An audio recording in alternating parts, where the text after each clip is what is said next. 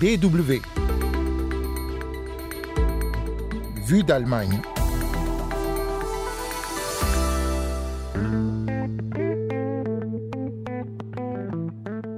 Guten Tag, bonjour et bienvenue dans Vue d'Allemagne avec un retour sur le festival du film africain de Cologne cette semaine. La 20e édition, 6000 visiteurs, 85 films de 20 pays différents. Cela valait le déplacement. Nancy Wang Moussissa nous raconte tout cela dans un instant. Et puis en seconde partie de ce magazine, grand reportage en Israël. La colère gronde dans la communauté éthiopienne après un accident mortel qui remet sur le devant de la scène les discriminations quotidiennes de cette communauté. Vous écoutez Vue d'Allemagne, bienvenue, Los c'est parti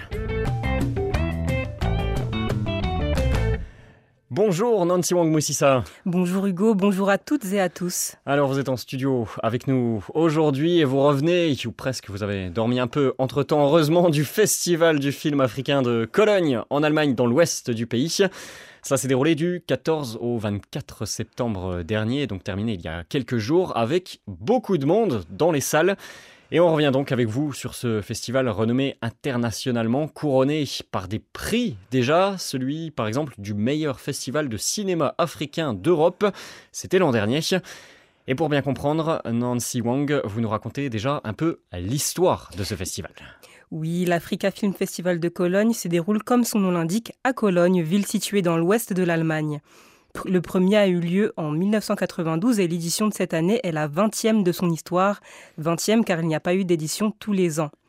Le festival a grandi au fil des années. Aujourd'hui, en 2023, c'est 11 jours de projection de films venant uniquement du continent et de sa diaspora, de débats et même une exposition sur la bande dessinée.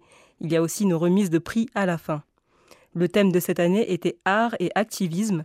Tout cela s'est passé au musée Ludwig de Cologne du 14 au 24 septembre 2023. Et vous y étiez donc. Alors dites-nous pourquoi un festival du film africain en Allemagne On peut se demander pourquoi à cet endroit? C'est une association qui organise cela, née dans les années 90, il y a plus de 30 ans. Au départ, les organisateurs voulaient présenter des films et organiser des conférences, créer des discussions sur le thème du cinéma en général, sans se concentrer sur le continent africain forcément. Mais après quelques années de vie et de l'association, et surtout après une visite au FESPACO, le grand festival du film africain à Ouagadougou au Burkina Faso, ils ont décidé de se concentrer sur les films africains, fascinés par la qualité et la quantité de films. Depuis, pour préparer le festival à Cologne, les organisateurs se rendent régulièrement au FESPACO, mais aussi dans les autres festivals de Durban à Tunis, en passant par Rabat ou encore Francfort en Allemagne. Et on le disait donc, euh, ça donne un festival qui est aujourd'hui reconnu internationalement. Oui, depuis la création du festival, plus de 1000 films de 40 pays ont été projetés. Plus de 200 réalisateurs et réalisatrices sont venus eux-mêmes présenter leur travail. Vous le disiez, il y a encore eu 6000 visiteurs cette année. Des visiteurs qui ont pu apprécier des films de 20 pays différents, tous programmés par l'équipe du festival aidés par des commissaires venus du continent directement. C'est le cas notamment du réalisateur angolais Mario Bastos, alias Fradik. Cette édition, nous avons essayé de rassembler des films documentaires qui savent intégrer des éléments de fiction. Ce qui m'attire le plus, ce sont les films qui sont soit de la fiction, soit documentaires, mais qui savent mélanger ces deux genres opposés. Je pense que l'on peut apporter plus de vérité et atteindre un plus large public lorsque l'on sait faire ça. On retrouvait cette année par exemple un film sénégalais sur l'histoire du franc CFA, un film sur Drissa Touré, ce célèbre chauffeur de taxi burkinabé, devenu réalisateur de films. Un autre documentaire encore sur Boko Haram au Cameroun, un court métrage questionnant l'avenir à Goma en République démocratique du Congo, ou alors un documentaire sur le héros national congolais et ancien président Patrice Lumumba. Résultat, on ressort du festival rafraîchi par la myriade d'histoires présentées et qui s'éloignent des clichés souvent véhiculés sur le continent. Diana Guy, marraine du festival cette année, revient sur ces échanges cinématographiques africains. Je dirais que ça dialogue de manière assez évidente euh, parce qu'il y a des socles, euh, des histoires évidemment très différentes, mais des socles, un socle commun. Donc euh, moi, ce que je trouve assez beau, c'est les correspondances et c'est comment justement dans des géographies très différentes, on arrive à tisser euh, et à retrouver des ressemblances à la fois thématiques, à la fois euh, des gestes artistiques forts. Euh, il y a un dialogue et une conversation, mais là aussi qui existe depuis très longtemps. Et de mettre ces films en regard, ça permet de comprendre aussi que ces géographies, quand bien même elles sont éloignées, elles sont aussi très proches. Plein de films et de la réflexion, ça donne envie. Et donc, à la toute fin de ce festival, le 24 septembre, plusieurs prix ont été remis, Nancy Wang. L'Envoyé de Dieu, film nigéro-burkinabé, a reçu le prix du public, meilleur court-métrage notamment, et le prix du public pour le meilleur documentaire est revenu au film Au cimetière de la pellicule, un film guinéen. Moi, j'ai découvert que le premier film d'Afrique francophone noire, le titre s'appelle Mouramani.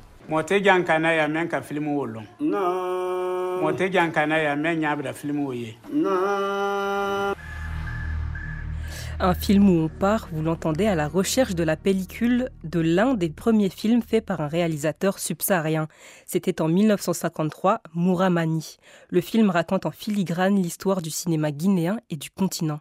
Film de Tierno Souleymane Diallo qui était présent à Cologne. Et c'est important déjà qu'on puisse se raconter, qu'on puisse raconter ce qu'on a été et ce qu'on est aujourd'hui. Donc c'est encore plus important quand on parle de la diaspora africaine de se reconnecter à ces pays, savoir euh, c'est quoi les contes, les légendes, les mythes de ces pays. Dans tout ça, il y a vraiment notre identité. Je reste encore un peu sur euh, ce devoir de mémoire que nous devons travailler parce que tous nos États, pas qu'en Guinée, tous nos États un de mémoire dans le récit national.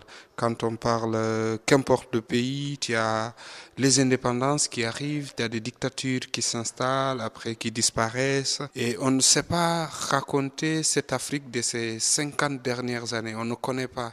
Moi, c'est comme une sorte de mission. J'ai envie aussi de travailler sur ce devoir de mémoire, surtout notamment en Guinée, pour euh, pouvoir euh, partager des histoires peut-être qui se cachent dans des livres, des histoires qui se cachent dans la mémoire des anciens, qui tendent aussi à disparaître. Pour moi, c'est ça d'abord le combat.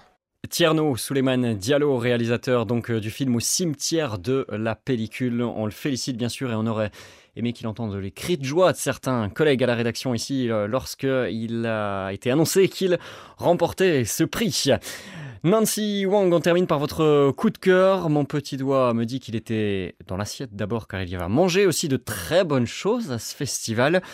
Mais pas que, vous avez assisté à plusieurs films et votre coup de cœur s'est porté sur Coconut Head Generation.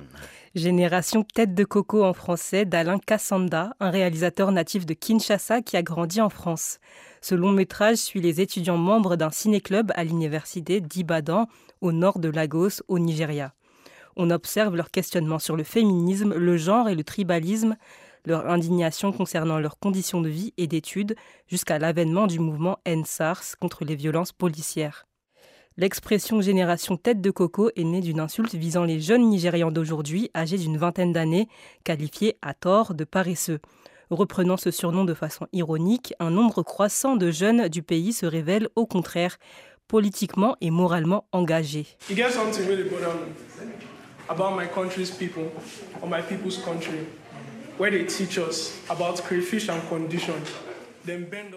Voilà, c'était un extrait de ce film avec plus précisément un passage sur un slam récité par un étudiant. Il parle des abus de pouvoir qu'exercent les politiciens lors des mandats à répétition. J'ai trouvé ce documentaire très puissant émotionnellement, mais aussi dans la réalité éclatante des discussions entre les étudiants. Et puis l'impulsion de la révolte transperce l'écran. Alain Cassanda, le réalisateur, est dans une position d'observateur et adopte une esthétique très documentaire, suivant les étudiantes et les étudiants dans leur vie quotidienne. Je pense que c'est ce qui rend le film si authentique. Et tout cela donne euh, envie d'aller au festival l'an prochain, même si ce film ne sera plus là certainement, mais il y en aura d'autres à voir. Les dates sont d'ailleurs déjà fixées pour le prochain Africa Film Festival. Ce sera du 19 au 29 septembre 2024. Notez bien la date. Merci beaucoup Nancy Wang Moussissa pour euh, ce récit et vive le cinéma. Et puis, juste avant de passer à la deuxième partie euh, de ce magazine, quelques mots euh, sur l'élection municipale de Nordhausen qu'on évoquait dans ce magazine très récemment. Sachez que le candidat d'extrême droite qui aurait pu devenir Oberbürgermeister, le premier maire d'extrême droite d'une ville de taille moyenne en Allemagne, n'est finalement pas passé dimanche dernier, battu de peu par le maire actuel.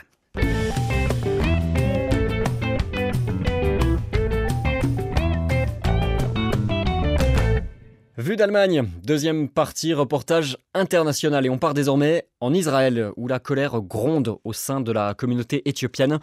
Et cela depuis la mort en mai dernier dans un accident de la circulation de Raphaël Adana, un enfant de 4 ans de la communauté. Renversé par une voiture, la conductrice s'est enfuie. Elle a été retrouvée, mais aucune poursuite n'a été engagée devant la justice. Alors chaque semaine, des manifestations ont lieu pour demander justice et plus largement pour protester contre les discriminations que subissent quotidiennement les 150 000 personnes d'origine éthiopienne en Israël. Sur place pour nous, Hélène McLean et Anton Kouchard. Plusieurs centaines de manifestants israéliens d'origine éthiopienne bloquent une autoroute principale à Tel Aviv. La foule scande justice pour Raphaël, un enfant de 4 ans percuté par une automobiliste qui a pris la fuite. Les contestataires dénoncent le travail discriminatoire de la police et des procureurs qui n'ont toujours pas retenu de charge contre l'accusé. Pour Ziv Adana, le père du petit Raphaël, c'est tout un monde qui s'écroule.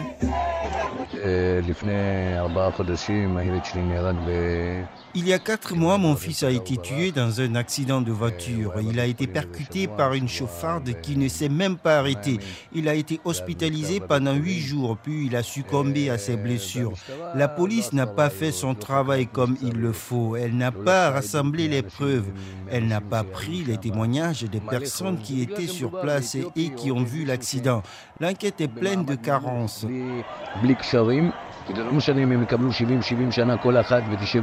C'est parce que nous sommes d'origine éthiopienne et que nous n'avons pas de relations haut placées, contrairement à l'accusé. C'est comme ça qu'il traite les classes les plus défavorisées de la société. Aujourd'hui, je me bats pour les prochains enfants. Des accidents, ça peut arriver et ça arrivera encore, mais il faut qu'elles soient jugées. Mais dans ce pays, lorsque la victime est d'origine éthiopienne ou des couches sociales défavorisées, les enquêtes sont bâclées. La police et le procureur essayent de fermer le dossier au plus vite. Mais ça ne se passera pas comme ça. Il y a quelque temps, il y a eu un accident similaire. Le fils d'un juge a été percuté par un chauffard qui a pris la fuite. Le conducteur a pris 12 ans de prison. Pourquoi? Parce que c'est le fils d'un juge. Le père du petit Raphaël déplore le manque de solidarité des Israéliens qui sont pourtant descendus dans les rues par centaines de milliers ces derniers mois pour protester contre la réforme judiciaire du gouvernement actuel. Moi, j'ai des amis de toutes les origines. Pourtant, ils ne sont pas venus manifester avec moi. Il y a bien quelques Israéliens d'autres origines ici, mais très peu.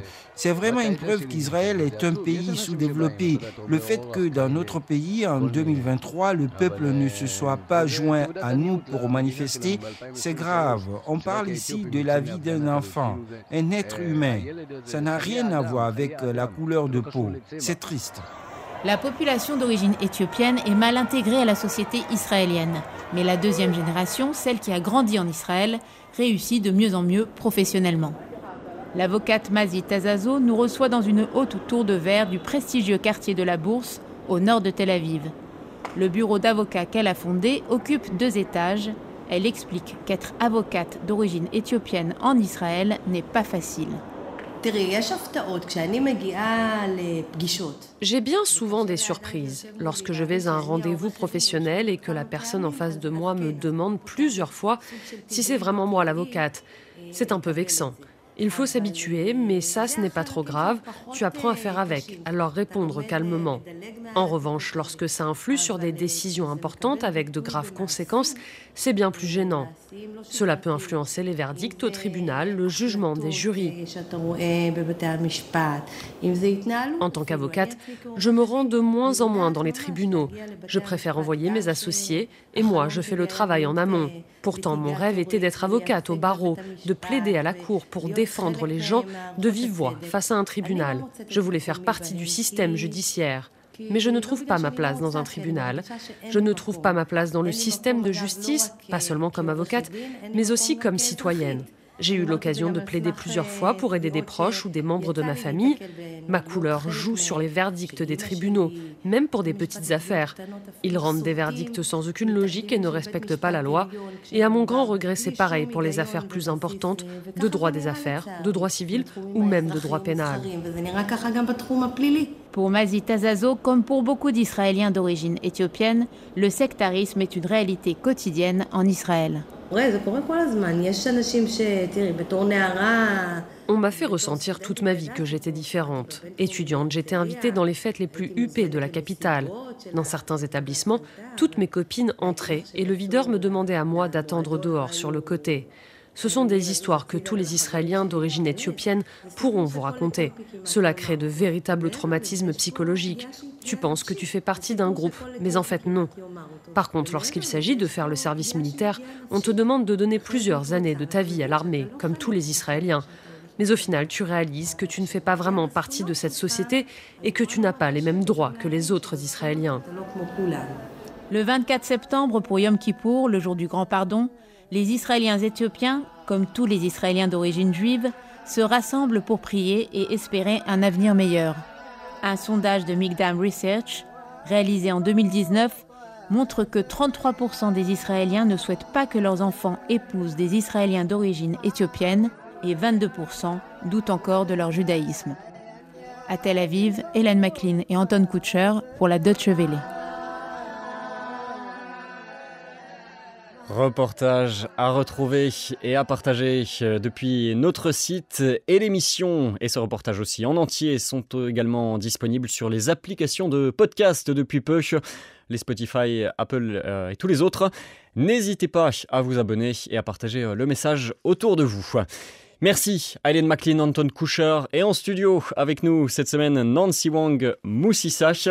Je vous donne rendez-vous la semaine prochaine pour un nouveau numéro de Vue d'Allemagne et d'ici là, Alles Gute, portez-vous bien et à très bientôt. Tchuss